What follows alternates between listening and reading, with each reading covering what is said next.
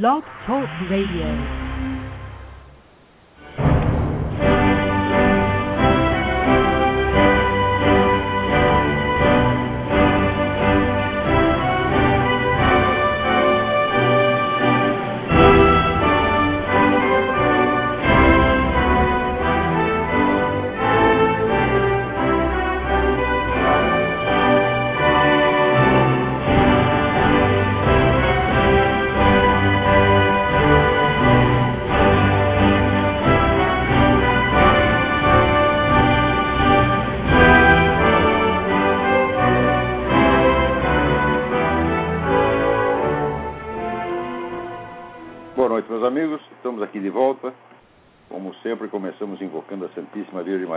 Padre Pio de Pietrelcina, para que roguem a Deus que nenhuma injustiça se cometa neste programa. É, eu queria aqui agradecer a Priscila Garcia e demais amigos pelo apoio pelo interesse com que tem acompanhado este nosso debate com o professor Alexandre Dugin. É, eu não posso responder um, um- de um por um, porque é, é muita gente. Então, se alguém tiver alguma observação a fazer, que mande e-mail para roxane.andrade.gmail.com é, Também avisar que é, anteontem foi a missa, ah, ontem foi a missa de sétimo dia do nosso amigo Nelson Lehmann da Silva. É, o Nelson Lehmann foi o primeiro brasileiro a estudar com Eric Fögelin e a escrever uma tese sobre a filosofia de Fögelin, a qual eu creio que agora deveria ser reeditada, preferivelmente acrescentando alguns outros escritos que o Nelson Lehmann publicou depois disso. É, também aqui queria avisar vocês que a seção masculina do Opus Dei de Porto Alegre está promovendo um curso de doutrina católica, catequese, que será dado no Centro Cultural Mirador, todo sábado às 11h30 pelo padre Pedro Willemsen, doutor em teologia pela Universidade de Navarra. O curso é gratuito. Informações pelo site www.ccmirador.com.br ccmirador.com.br é, Também, esqueci de avisar semana passada, já nasceu o filhinho da nossa assistente e cúmplice Isabela, casado com Alessandro, Alessandro, também nosso assistente e cúmplice. O menino vai se chamar James Elliot e será batizado na igreja de St. Joseph, tendo por padrinhos, vejam você, eu e a Roxane. O rapaz não sabe a que risco está se expondo com isso, né? mas enfim, o vexame é dele. Muito bem, aqui vamos começar com uma perguntinha aqui muito interessante. Tiago Brasil pergunta: Gostaria de saber qual o real intuito da Globo em manter um programa sobre política de forma mais ou menos im- im- menos imparcial com um camarada de direita, que é o Diogo Mainardi, com liberdade para falar mal do PT, Lula e Cia. Bom, então, em primeiro lugar, o Diogo Mainardi não é direitista. O Diogo Mainardi é apenas antilulista. Que eu saiba, o Diogo Mainardi não tem nenhuma posição política geral. Ele não se define nem como esquerda, nem como direita. Apenas ele, depois de ler muitas notícias, acabou perdendo a paciência com o Lula e botou a boca no mundo. Mas eu nunca vi ali o, Diogo Mainardi defender nenhuma eh, convicção política mais geral, né? tipo de regime que prefere, essas coisas todas. Nunca ele deu palpite sobre isso. É um muito, o Diogo é um homem muito, muito modesto e ele se atém aos fatos concernentes ao governo Lula. Esse em primeiro lugar. Em segundo lugar, para saber por que, que a Globo admite que o sujeito faça isso. Então, a resposta já foi dada pelo diretor de redação do Globo, o Luiz Garcia, no tempo em que ele me contratou para fazer uma coluna no Globo. Ele dizia, olha, nós já tínhamos esquerdistas em excesso e estava dando na vista. Então decidimos botar um direitista lá para disfarçar um pouco. É exatamente o que estão fazendo ali. É, ali no programa eles põem um direitista e quatro esquerdistas. De preferência para o sujeito servir de armazém de pancada. Quer dizer, o... fizeram a mesma coisa com o Paulo Francis e deram mal. Né? Porque o Paulo Francis acabou virando ele próprio o centro do programa. Mas daí, como o negócio estava fazendo sucesso, eles deixaram ficar.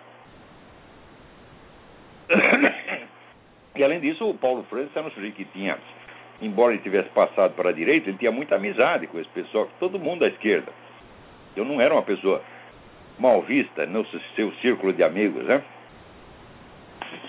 Então, aqui eu também queria comunicar que o governador do, do Alabama, Robert Bentley, mandou aos congressistas e senadores dos Estados Unidos uma carta a qual ele diz o seguinte: Em março de 2010, tive o distinto privilégio de receber o ex-candidato presidencial venezuelano e, e, renomado ativista dos direitos humanos, Alejandro Penha Esclusa, quando ele viajava pelo Alabama. É, durante esse tempo, eu promovi uma resolução conjunta do Congresso do Alabama e o louvava pela sua corajosa atividade e suas ações como defensor da liberdade na América Latina. Essa resolução foi aprovada é, e o senhor Esclusa, senhor Penha Esclusa, fez um discurso para a sessão conjunta da legislatura do Alabama. Poucos meses após visitar o Alabama, após o senhor Esclusa ter visitado o Alabama, o presidente Hugo Chávez da Venezuela ordenou a sua prisão sob acusações que, que acredita amplamente serem uma farsa. Desde aquele tempo, ele esteve na cadeia e suas atividades de promoção da democracia é, foram interrompidas. Escrevi uma carta ao presidente Hugo Chávez em apoio do meu amigo Alejandro Penha Esclusa. Minha carta juntou-se a muitas outras de muitos países do mundo. Agora estou pedindo a vocês, senadores e deputados americanos, que se juntem a mim nos meus esforços para ajudar esse líder ativista dos direitos humanos na sua busca pela liberdade, na sua promoção da democracia. Muito bem, governador Bentley. Eu tenho certeza que este, esta carta não cairá em ouvidos moucos. O Bentley é um homem muito respeitado nos altos círculos aqui. Então, é... vamos ver aqui. Mas, como sempre, temos, temos um excesso de, de assuntos. Mas, peraí, tem alguém na linha. Alô, quem é? Ô, professor Lavo? Sim. Oi, boa noite. Boa noite. Quem está falando é Marcelo Dornelas, aqui município da Serra, Grande Vitória, Espírito Santo. Marcelo, é, tudo bem? Tudo bem, senhor. Tudo certinho. Professor, deixa eu te falar, eu gostaria que o senhor é, desse um parecer, explicasse o porquê que, que o caso é, Carlos Lacerda fez durante muito tempo, muitos anos, uma oposição severa contra o Juscelino Kubitschek, Jânio Quadros, né? E se o senhor pudesse traçar um, um, um paralelo entre Ulisses Guimarães e Tancredo Neves, eh, eu ia agradecer.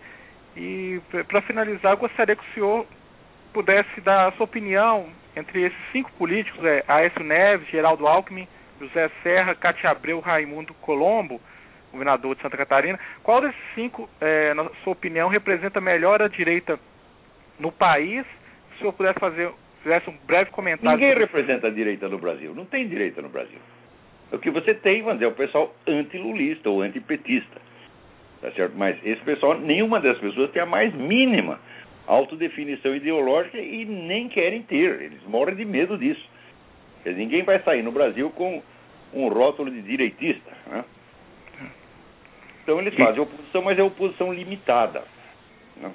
Agora, quanto à pergunta histórica que você fez sobre o Lacerda Juscelino, não se pode esquecer que Juscelino foi eleito com apoio do Partido Comunista. Juscelino era o representante, o herdeiro da tradição getulista, tradição do PTB, que àquela altura era aliado dos, dos comunistas, tá certo? Então, que o Carlos Lacerda fizesse oposição a isso era a coisa mais óbvia do mundo.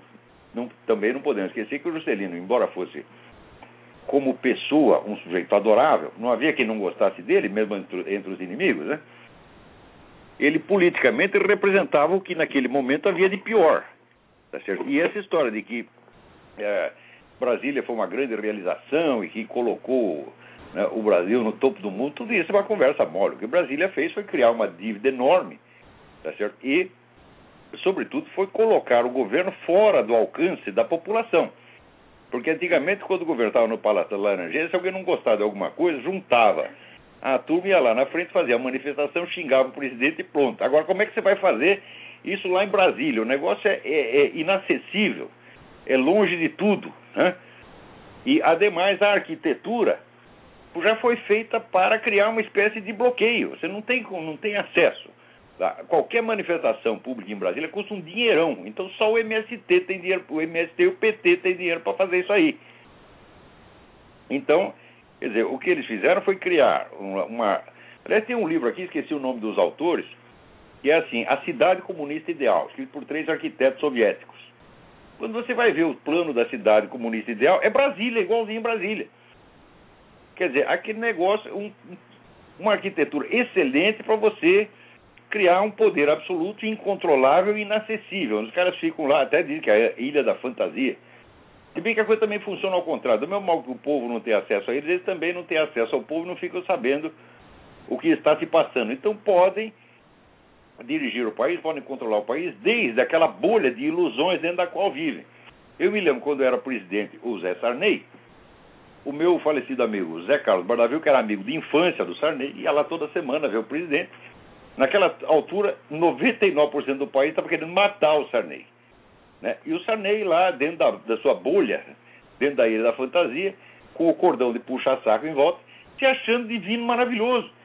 Ele dizia, meu amigo, eu sou o presidente mais popular desde Getúlio Vargas.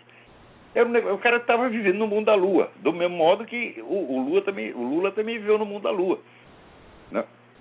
Enganado, sobretudo, por esses 82% de popularidade. Né? Quer dizer, como é que o sujeito pode ter 82% de popularidade, depois a candidata dele se elege. A Dilma se elegeu com 36% do eleitorado. Se você descontar os votos brancos e nulos, votos Zé Serra, etc., vai sobrar 36%. Né? Como é que tanta popularidade produziu depois um resultado tão pífio? Mas, de qualquer modo, para quem está lá dentro, né, é muito bom acreditar que você é popular, que todo mundo te ama. Né? Isso te poupa muitos problemas. Você não precisa ter nenhum senso autocrítico e o seu amor próprio pode crescer até a demência, como cresceu o do Lula. E vai crescer, já está crescendo o da Dilma. Por quê? É aquele negócio que dizia o general Olímpio Mourão Filho. Você pega um idiota qualquer, um analfabeto, um vigarista, põe lá na presidência, no dia seguinte o cordão do puxa-saco faz ele sentir que ele é um gênio. Não está aí o Arnaldo Jabor dizendo que a Dilma é uma mulher cultíssima? Como? A mulher que não consegue lembrar o título do único livro que leu, e que ele disse que leu na semana passada, um livro de grande impacto. Quer dizer, o que, que é isso? A mulher é uma farsante. Agora, chegou lá, imediatamente a pessoa se transfigura. O brasileiro não pode ver um saco que ele se pendura, é uma coisa, é compulsivo. Né? Não tinha aquela musiquinha, o cordão do puxa-saco cada vez aumenta mais, isso é profético, porra. Né? Daqui três meses está todo mundo com o saco cheio da mulher. Mas daí já não dá mais para se livrar dela. Perderam a chance na eleição. Se bem que eleger o Zé Serra também não era um grande negócio, né? Aqui tem uma pergunta muito importante, eu achar aqui. Aqui, está aqui. É... Ah, não, peraí. Aguenta a mão. Espera um pouquinho, tem um pouco de paciência.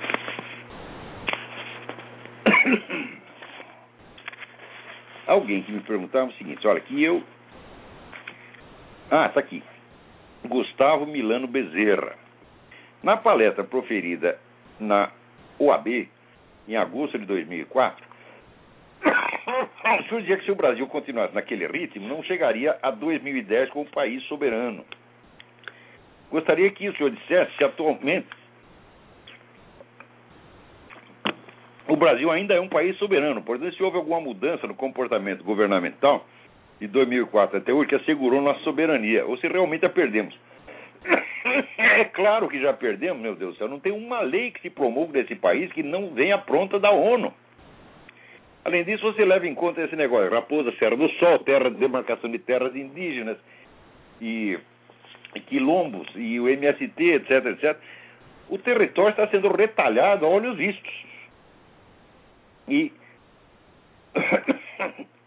o Brasil ainda conserva algum lugarzinho no cenário internacional como uma espécie de reservatório, onde o pessoal está botando os investimentos lá para não perder dinheiro, porque eles estão demolindo a economia americana, então querem, para colocar lá salvo, colocam num país onde não está tendo grandes problemas, não está tendo crise social, etc.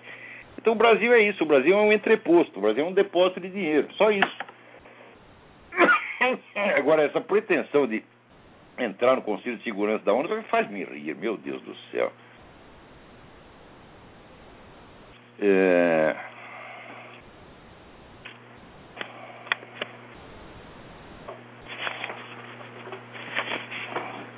Aqui, Luciano, gostaria que no próximo programa eu comentasse a queda do Emir Sada da presidência da Casa de Rui Barbosa, sua substituição por Vanderlei Guilherme dos Santos.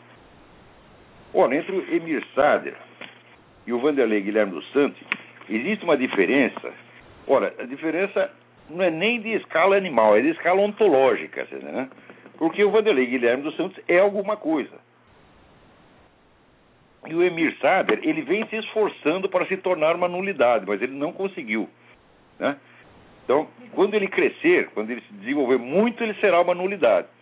Agora, o sujeito foi demitido da Casa Rui Barbosa antes de ocupar o presidente. Por quê? Porque a ministra dá o cargo para ele e ele sai falando mal da ministra. O que, que ele espera que aconteça?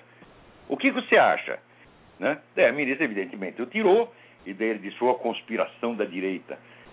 Putz, vida, como é que a gente pode levar a sério um cara desse, é? Agora, outra coisa, Diogo Santos me pergunta, no Trotspeak de 21 de fevereiro de 2011, o senhor citou a participação de João Paulo II em reuniões para implantação da nova ordem mundial. É... Devido ao senhor ser rico de fontes que citou tais fatos, o senhor Olavo Carvalho, gostaria de falar sobre meu interesse em ler um artigo sobre o assunto. Isso está no livro do Daniel Stulin, A Verdadeira História do Grupo Bilderberg, onde ele dá lá a lista de todos os participantes de todas as reuniões do Grupo Bilderberg. E João Paulo II estava pelo menos uma delas.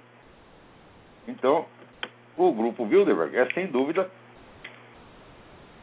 a, uma das, das fortalezas do, do, globalismo no mundo. Né?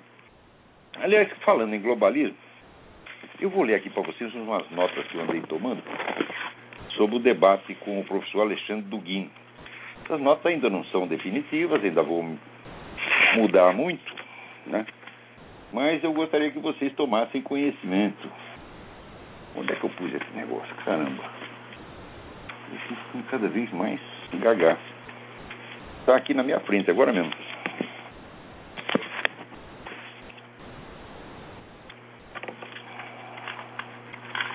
Eita.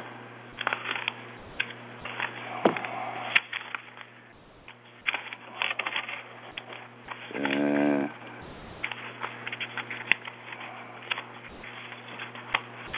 Alguém pegou? Mas que sacanagem.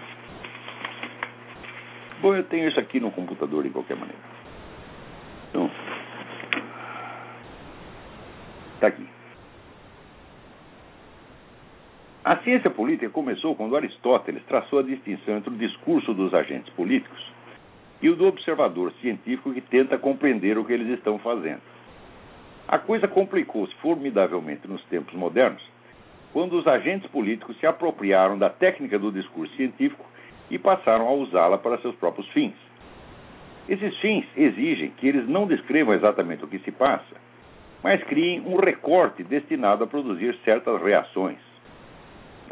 Parênteses, ali na, na, na, teoria das funções da linguagem do Carl Bühler, eles estão usando a função apelativa, que é agir sobre o público, agir sobre o ouvinte, camuflando-a com função denominativa, que é descrever a realidade. O senhor está des aparentemente descrevendo a realidade, mas não como ele sabe que a realidade é, e sim como ele quer que você pense que ela é, para canalizar suas ações nesse ou naquele sentido que lhe interessa.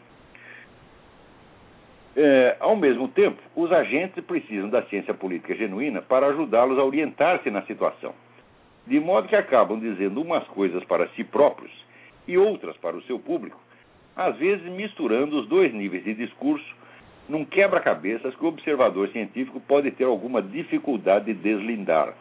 É exatamente o que acontece com o discurso do professor Dugin. Quer dizer, ele tem tantas camadas de, de, de camuflagens que às vezes fica difícil você descascar aquela coisa para saber exatamente onde ele está querendo chegar. Ninguém compreenderá nada deste debate se não tiver em conta que o professor Duguin é um dos agentes mais importantes do processo político contemporâneo, ao passo que eu, daqui deste meu modesto posto de observação do, no Matagal da Virgínia, O máximo que posso fazer é tentar compreender a situação sem qualquer ilusão de interferir nela no mais mínimo que seja.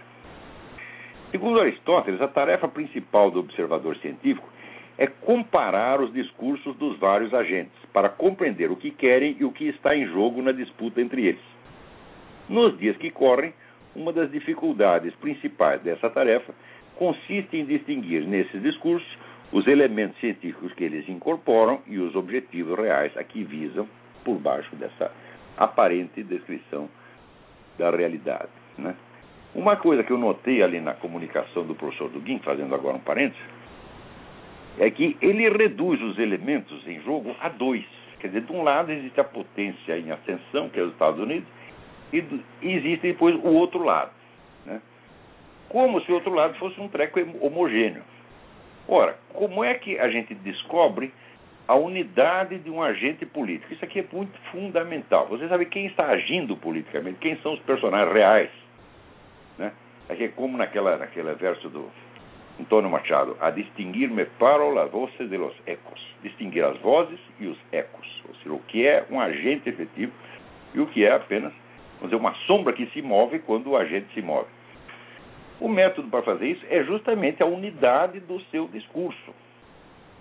Tá certo? E existem, naturalmente, três discursos de, de, agentes que buscam um poder global. Existe o discurso russo-chinês, existe o discurso ocidental, que é esse pessoal do Bilderberg, e existe o discurso islâmico. Esses três são irredutíveis um ao outro, não tem nada que ver um com o outro.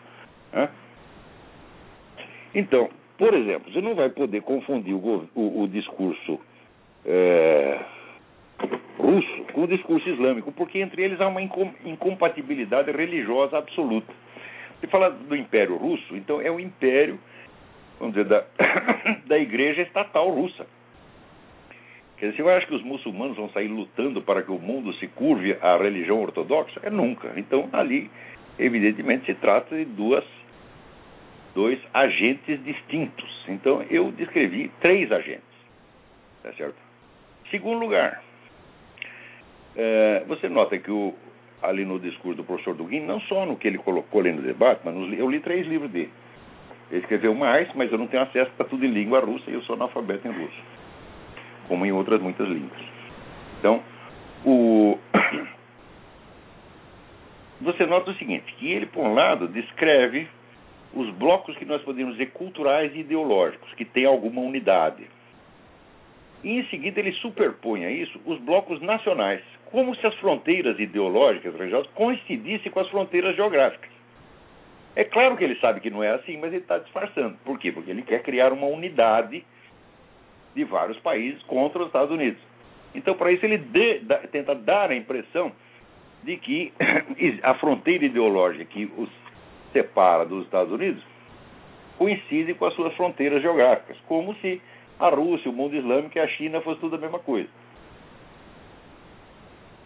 Então, prosseguindo aqui. Ele descreve o processo globalizante tal como aparece no noticiário das duas últimas décadas, sem ter em conta a formação histórica dos vários grupos, nem o fato de que, em empreendimentos de tal envergadura, os fatos principais dificilmente aparecem na mídia popular mas têm de ser rastreados em livros de poucos leitores e em documentos de fonte primária. Você vai ver ali que, se você ler a intervenção dele no debate, você verá que ele fala desse negócio de nova ordem mundial como se fosse uma coisa que apareceu a partir dos anos 80, hum? identificado com os Estados Unidos. Quando, na realidade, historicamente, nós sabemos né, que a ideia já veio, apareceu na Inglaterra no fim do século XIX. E tem, ela tem uma continuidade histórica. Quer dizer, aquela elite inglesa que depois se associou a uma elite americana, ela tem uma história, tem uma continuidade. Dizer, o plano de nova ordem mundial já estava traçado no livro do Herbert George Wells, The Open Conspiracy, que é da década de 30, e aí já era uma ideia velha. Né?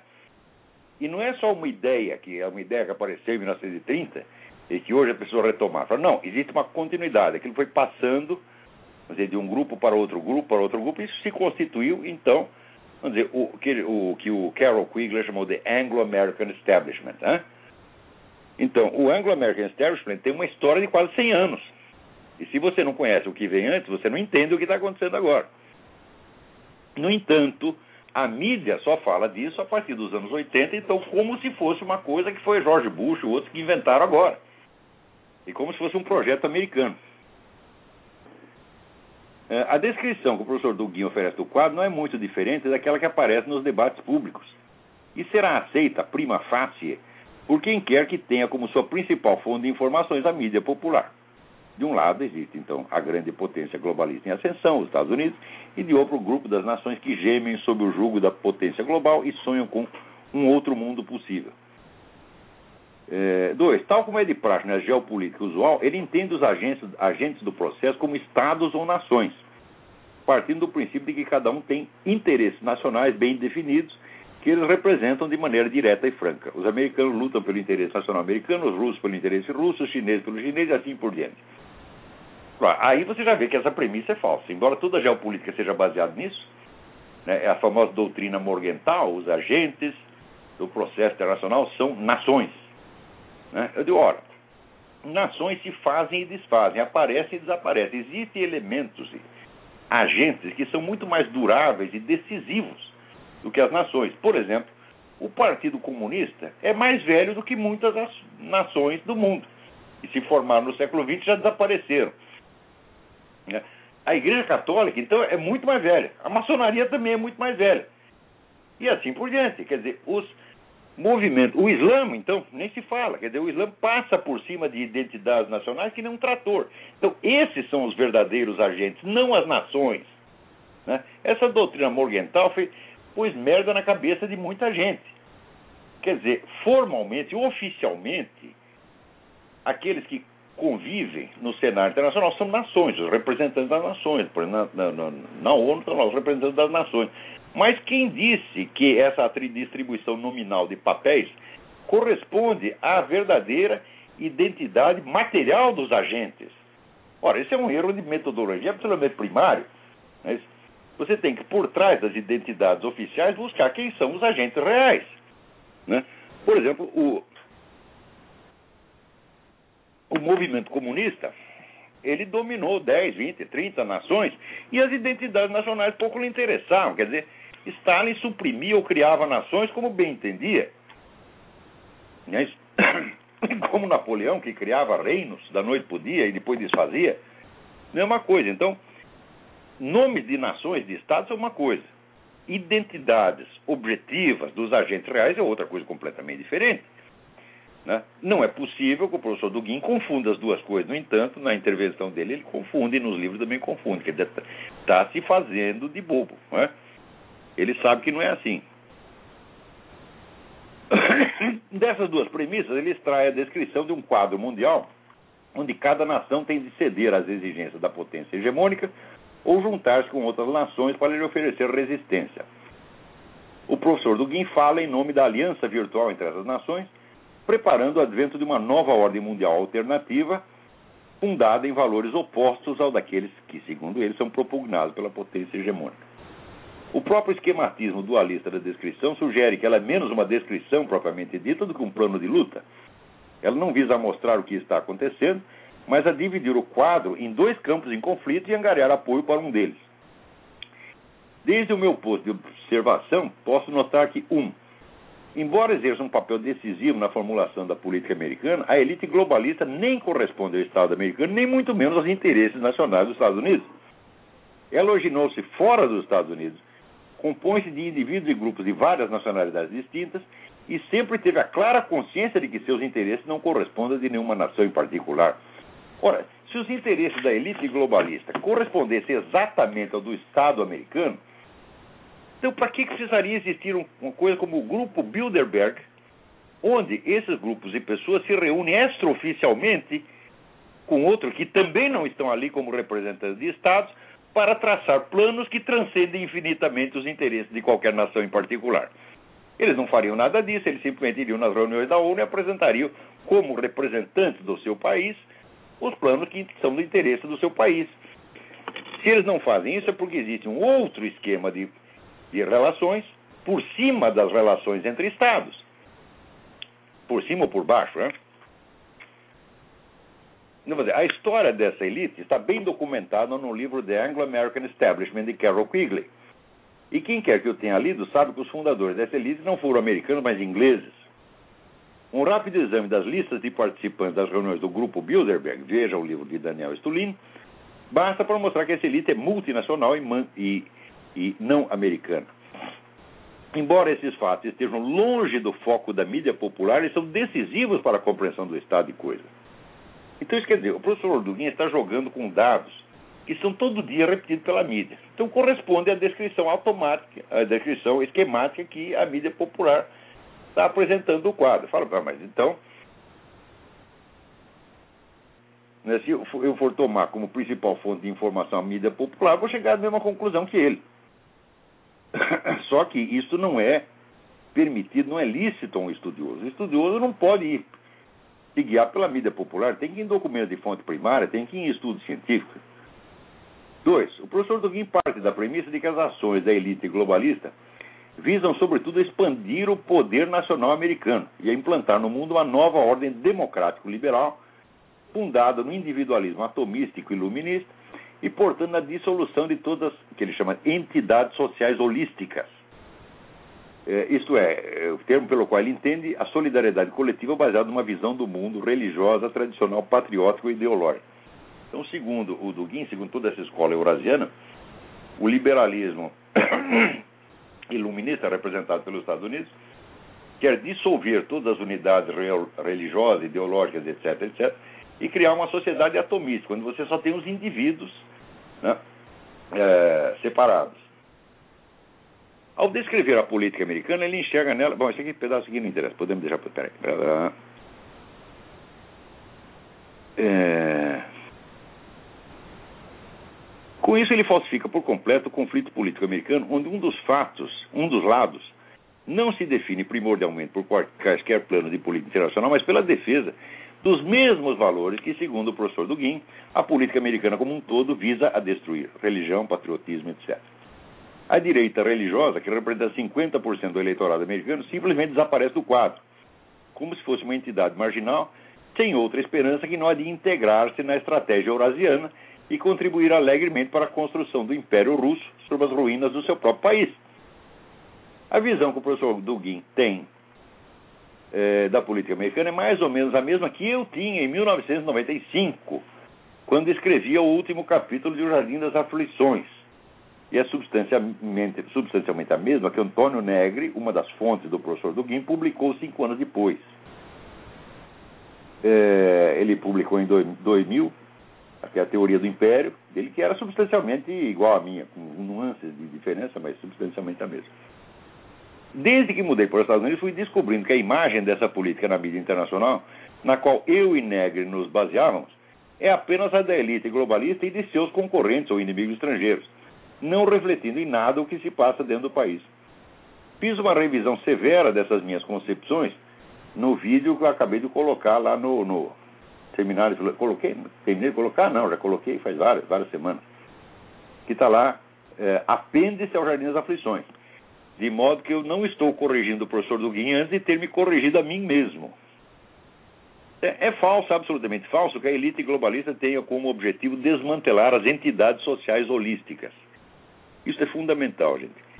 Bem ao contrário, toda vez que a política externa americana se encontra sob o domínio dessa elite, ela tem visado com insistência patente e escandalosa a derrubar governos laicos aliados da América e colocar em lugar deles o islamismo militante que é o suprassumo do holismo, tal como entende o professor Dugin.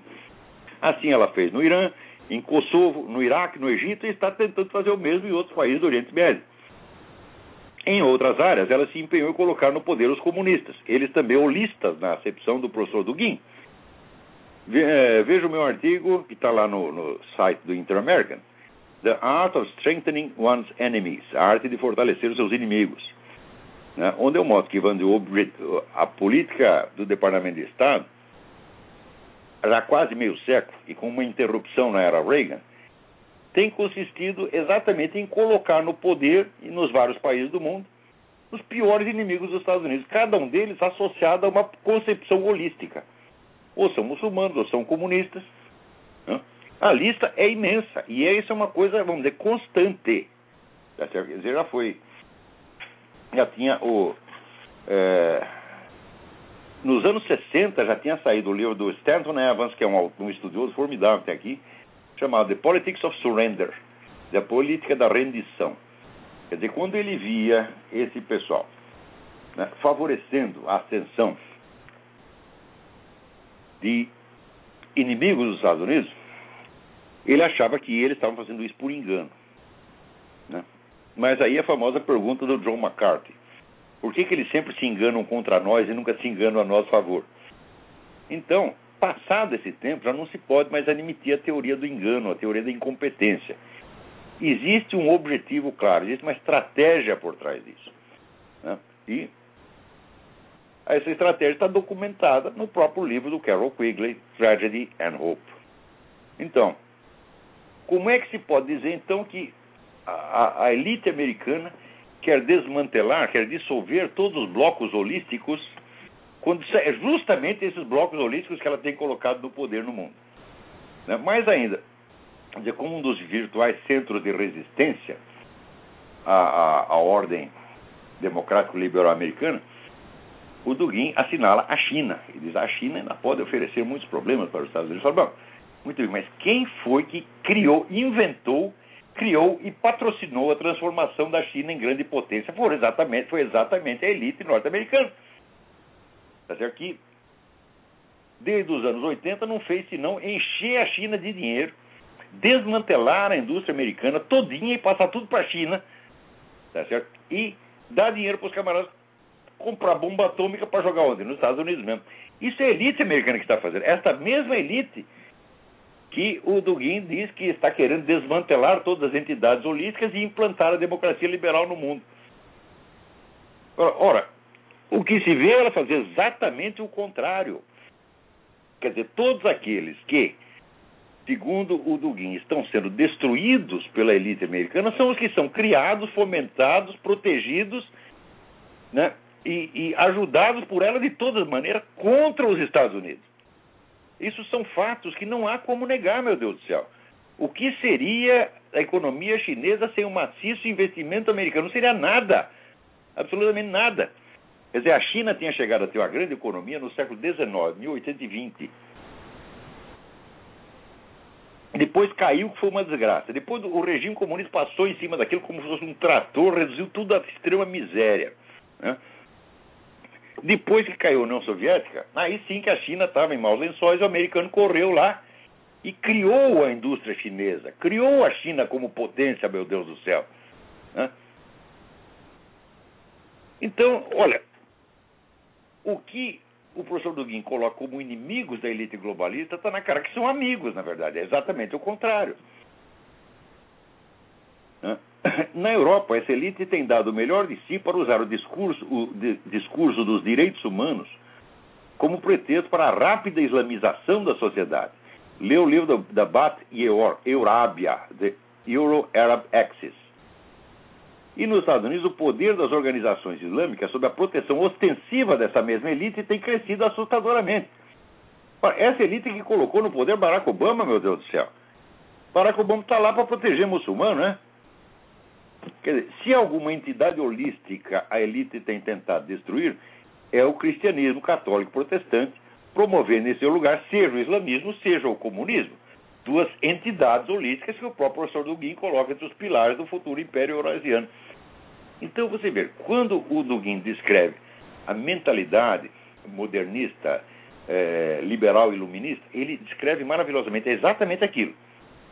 Só que ele coloca esta elite como se ela estivesse lutando para expandir o poder americano, quando ela está lutando é para demolir o poder americano. Por todos os meios possíveis e imagináveis. Chegando ao extremo da traição ostensiva. Né? Como no caso aí do. No, no, no caso aí do Egito, ficou claro, ficaram claras as ligações entre o Departamento de Estado e a Fraternidade Muçulmana. Eles estavam já dialogando e trocando figurinha fazia muito tempo e combinando a derrubada de um governo que, por pior que fosse, era aliado dos Estados Unidos. Derrubou esse governo e botaram no poder o quê? A Fraternidade Islâmica, que já está agora começando a matar cristãos. Veja você, no Iraque aconteceu a mesma coisa. O Saddam Hussein era uma peste, era um verdadeiro demônio. Mas é o seguinte, nos cristãos ele nunca tinha mexido. Hum? Ele não perseguia cristãos. Por quê? Porque era minoria e não estava interessado nisso. Mudou o regime, começou a matança de cristão no Iraque, meu Deus do céu. É? No, no... E no Irã, então? É? Onde você tinha lá o Shah Reza Pahlavi, que era um tradicional aliado dos Estados Unidos, eles desmantelaram e entregaram tudo aquilo para o fronte islâmico mais radical e louco que tem no mundo. Quer dizer, como é que está destruindo as entidades holísticas? Ele está colocando entidades holísticas no, no, poder, meu Deus do céu. Quer dizer, como é que o homem não sabe disso? É claro que ele sabe, ele sabe tanto quanto eu. Só que é o seguinte: o meu discurso é um discurso descritivo que luta pela objetividade. Então, eu quero saber quais são os agentes reais que estão no processo, o que, que eles estão dizendo, o que, que eles dizem para nós e o que, que eles dizem para si mesmos e o que, que eles estão fazendo e daí eu cheguei à conclusão de que existem três agentes fundamentais: o bloco globalista de Bilderberg, o bloco russo-chinês e o bloco islâmico. A unidade desses três blocos é, é, é óbvia, mas só um deles tem autodefinição geopolítica, ou seja, corresponde a nações e estados. O Islã não corresponde a nenhuma nação e estado. Ele passa por cima de interesses nacionais de quem quer que seja. E o bloco globalista americano passa, obviamente, por cima de todos os interesses nacionais, a começar pelos próprios Estados Unidos. Então, um se define geopoliticamente. Por que, que se define geopoliticamente? Porque essa elite russo-chinesa, ela se identifica com o Estado russo, com o Estado chinês, porque é só ela que existe ali. Não há grupos concorrentes. A elite dominante da Rússia e da China é a elite do velho Partido Comunista mataram todos os seus oponentes, só sobrou. Então, eles são a classe dominante. E, como tem total controle do seu país, então é lógico que os interesses deles correspondem ao interesse do seu país. Não se pode dizer o mesmo da elite islâmica, porque os interesses do califado universal se sobrepõem infinitamente aos interesses de qualquer nação islâmica. A nação tem que ceder às exigências tá certo? da unidade muçulmana. E quem ficar contra vai ser derrubado, como foi derrubado Mubarak, como serão derrubados outros. Mais dia menos dia eles caem. Então, por mais poderoso que seja o governo da nação tal, tal, ele não pode resistir contra 28 países que o cercam, né? E contra a elite chamada anglo-americana, que é anglo-americano, germano, franco, italiano, etc, etc, etc, também está na cara que ela não defende os interesses de nação nenhuma mas os interesses de um futuro governo mundial, se possível. Né?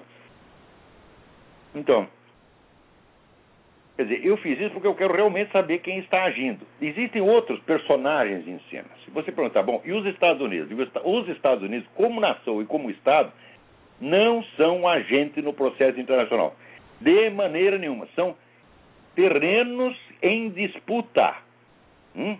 Só existe ação quando existe uma unidade de intenções. Hum? Vamos supor o seguinte: você está sentado e de repente lhe dá vontade de ir no banheiro cagar. Se você ficar dividido entre vou ou não vou, vou ou não vou, você não vai. Hum? Só quando você decide, é, agora eu vou mesmo. Então, até para você cagar, são unidade de intenções. Então, só existe uma ação quando você consegue delinear com documentos e com fatos uma unidade de intenções consciente no agente. Hein? Agora, que unidade de intenções pode ter o Estado americano que está dividido e está em disputa por mil e uma facções diferentes? Hum? Então, é claro que o governo tem que agir, mas ele tem que fazer uma coisa com outra. Mas não existe uma ação global coerente dos Estados Unidos. Não, existem ações desencontradas refletindo os grupos que estão no poder no momento. Então, a política externa americana foi uma no tempo do Reagan, outra no tempo do Bush, é, outra no tempo do Clinton e a outra agora com o Obama.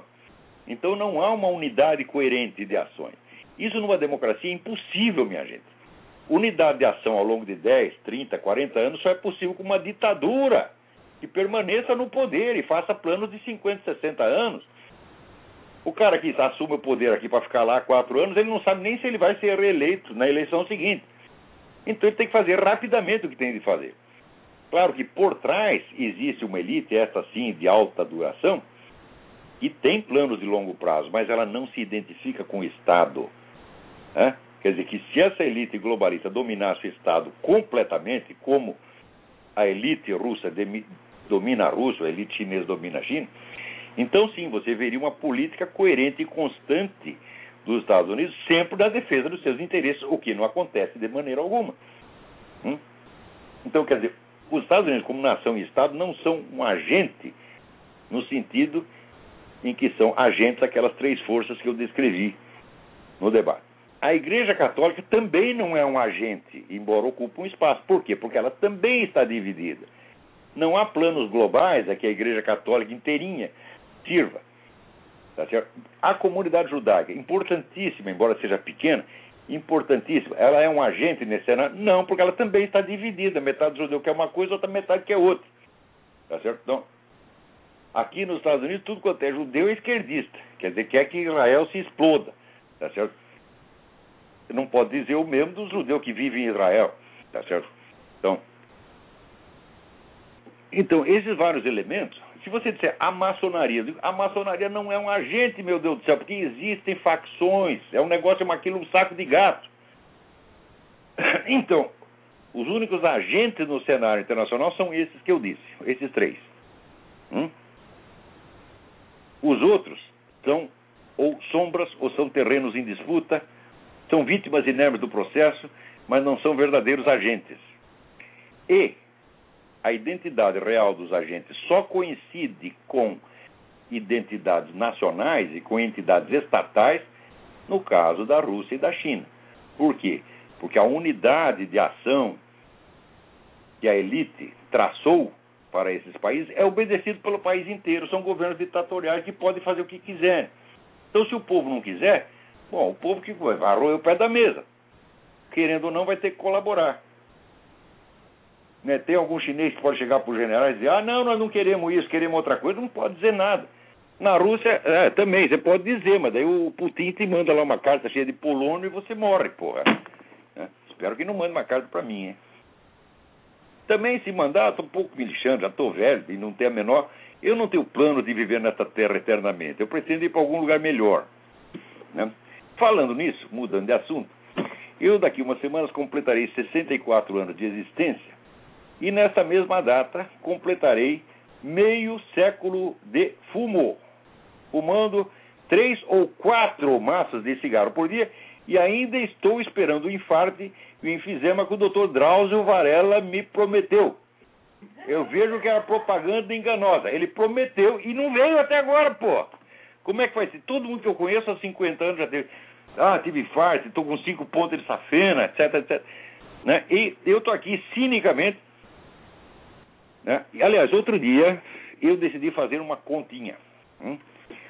Eu peguei a lista dos países onde mais se consome cigarros, lista da ONU, hein?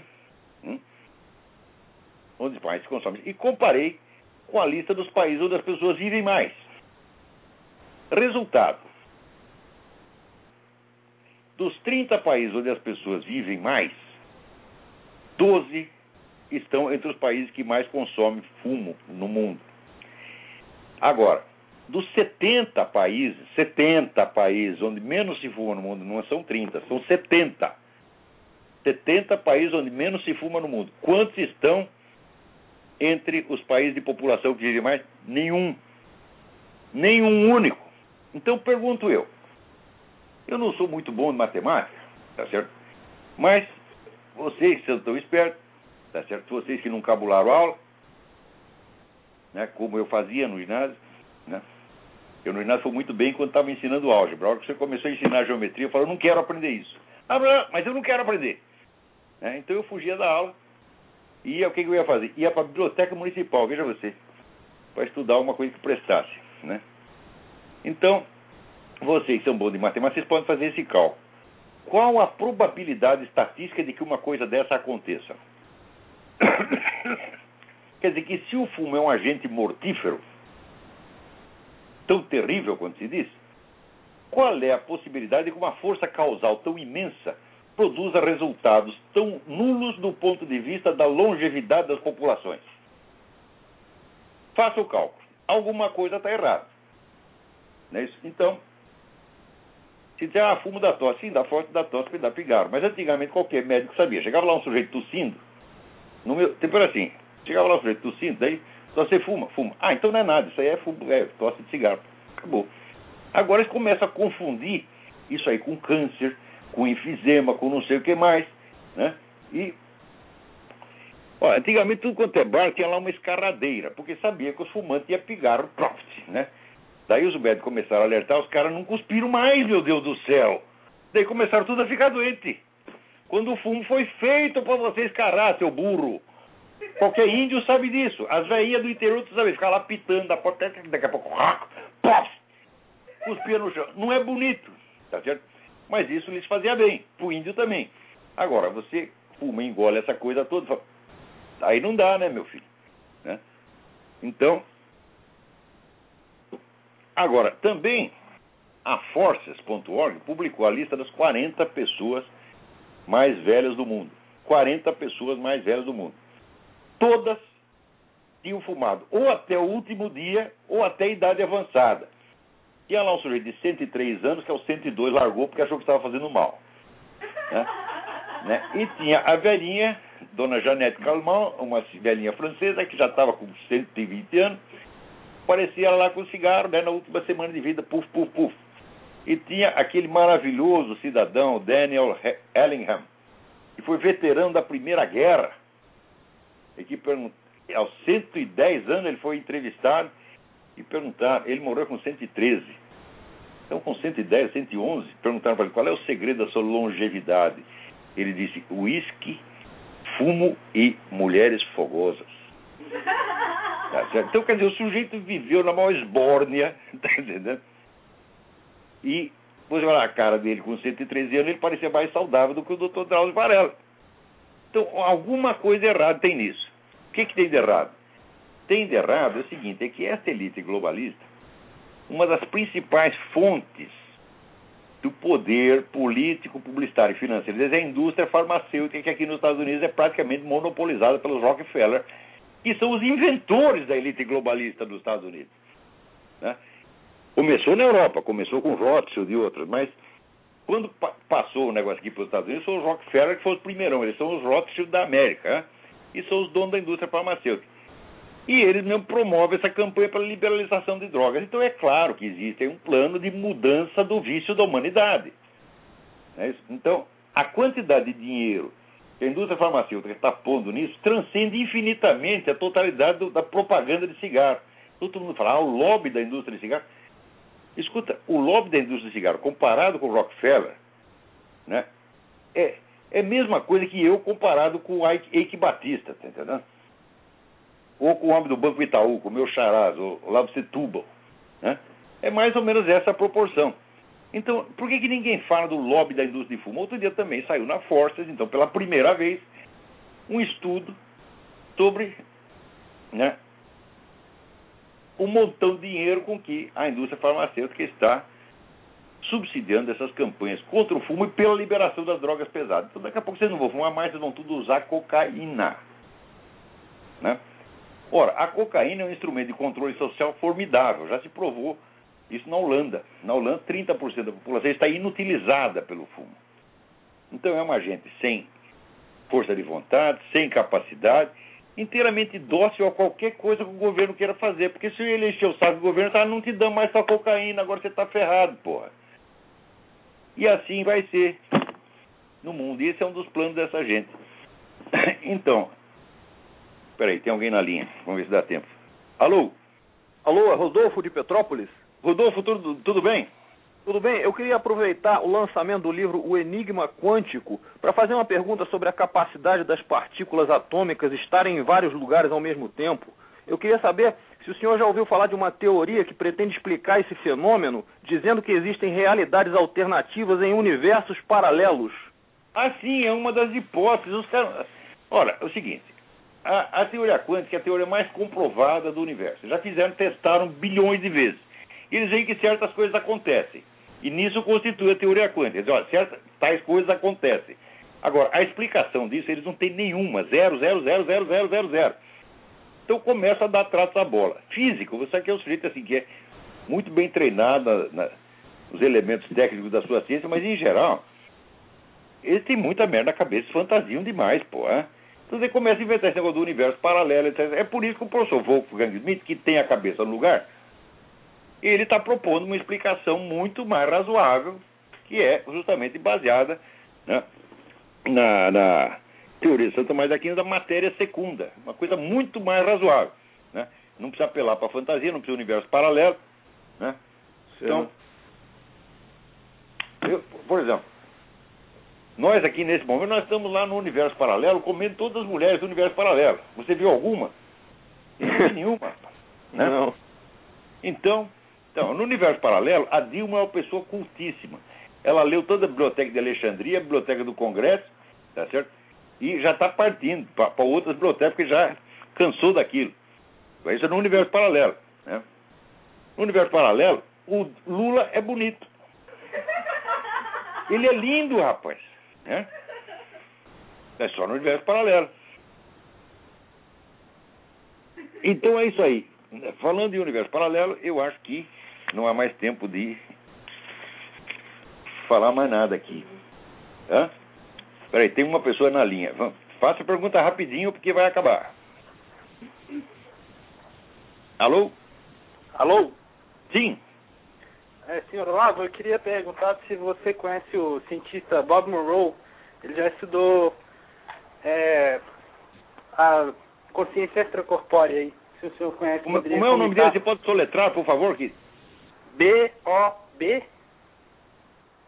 M-O-N-R-O-E. Aí agora ele já faleceu. Agora tem um que estudou junto com ele, foi o. É, Bom, agora eu esqueci. Mas depois, quando me lembrar, eu ligo novamente. Olha, eu não, não, não me lembro do nome, mas aqui tem muita gente muito séria estudando isso. Outro dia mesmo veio, um, veio um, um, um, documentário, The Evidence of Heaven, muitíssimo bem feito, muito sério. E saíram dois livros sobre o caso de crianças que estiveram em estado de morte clínica e que contaram coisas que elas jamais poderiam saber. Por exemplo, um garoto de quatro anos né? Ele tinha uma irmã, mas daí ele, depois que ele voltou daquele estado, ele falou, ah, eu fiquei conversando com a minha outra irmãzinha. Daí a mãe, mas que irmãzinha? Você só tem uma? Ele disse, não, aquela que morreu na sua barriga. Anos antes. Né? A mãe tinha tido um aborto espontâneo. Ele disse, ah, encontrei ela. Depois, como é o nome dela? Daí ele ainda falou, não, ela não tem nome não. Vocês não chegaram a dar nome para ela. Flávio. De que é, coisa tem... extraordinária, né? Pois é, eu lembrei aqui, é Thomas Campbell. Ele escreveu um livro chamado My Big Toe. T-H-O... É Alô? Diga, diga. É T-H-O-M-A-S C-A-M-P-B-E-L-L. Thomas Campbell. Aham. É, e, esse livro, Big Olha, eu não, eu não conheço, te agradeço a indicação. É, eu dei um, dando uma olhada, e depois você dá uma olhada, eu não, eu não, se você vê aí se, se é algum conteúdo ideológico, gnóstico, Olha, etc. mas é, falando nisso, eu recomendo então, esses dois livros. Um é o Todd Burp, Burpo, B-U-R-P-O, que chama Heaven is for Real, é a história do menininho de 4 anos. E tem outro também, do menino que passou pela experiência de morte clínica, Kevin and Alex Malarkey, M-A-L-A-R-Q-E-Y, The Boy Who Came Back from Heaven. São depoimentos mais recentes, interessantíssimos e me parece muito honestos. Não tem, esse negócio de dizer que o, a, o corpo produz a consciência, falou, hoje em dia não tem mais como defender isso aí, não tem mais nem, nem, nem meio argumento que você possa apresentar em favor disso, né? É que tem aquela mulher que ficou em estado de morte clínica, ela disse que o corpo é, sentiu deslocar-se do corpo e foi subindo, quando chegou no teto do hospital, ela viu um sapato no teto sapato um tênis vermelho em cima do teto. Ninguém jamais tinha visto tênis vermelho. Foi quando a mulher voltou, contou isso, os caras foram lá no teto e tinha lá mesmo um tênis vermelho. Como é que você vai explicar um treco desse? Hã? Então, é isso aí, gente. Por hoje é só. Até a semana que vem. Muito obrigado.